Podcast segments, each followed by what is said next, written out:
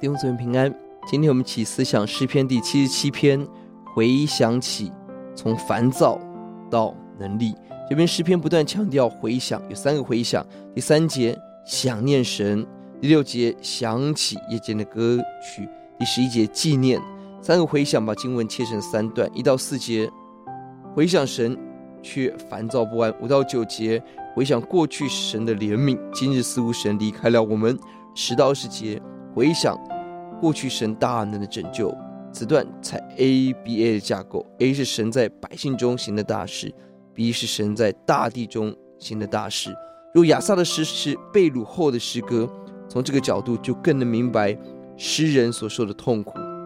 一到四节，第一个回想，凡困难中寻求主，半夜不能睡觉，起来祷告，但没有安慰，甚至回想神的时候烦躁、悲哀、沉吟。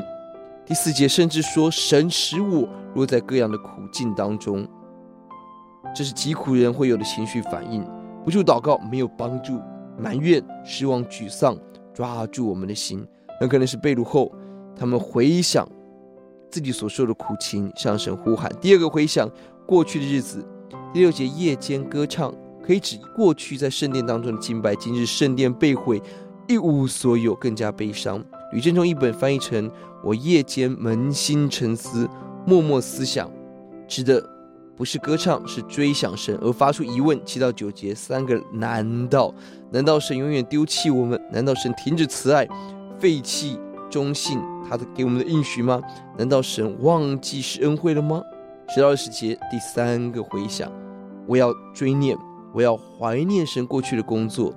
A B A A 是神在百姓的工作，B 是神在大地中的启示。十到十五节思想神的作为经营是圣洁。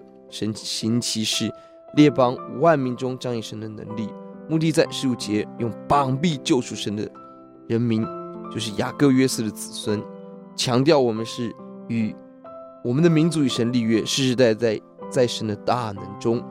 十到十九节神的启示在大地中也指向特别的救恩事件。十六节诸水、红海、约旦河。十七、十八节提到了闪电雷声。可以指着西乃山让神启示律法的情景。十九节神的道在海中，就是百姓过红海、过约旦河的经历，在大地中彰显。目的二十节引导百姓，如同牧人引导羊。三个回想：第一个落入情绪沮丧；第二个惊喜对比发出疑问；第三个思想神的大能，感恩当中而有力量。我们祷告。耶稣，愿你教导我们的思想，保守我们思想你的爱，得着信心跟随你，奉主的名，阿门。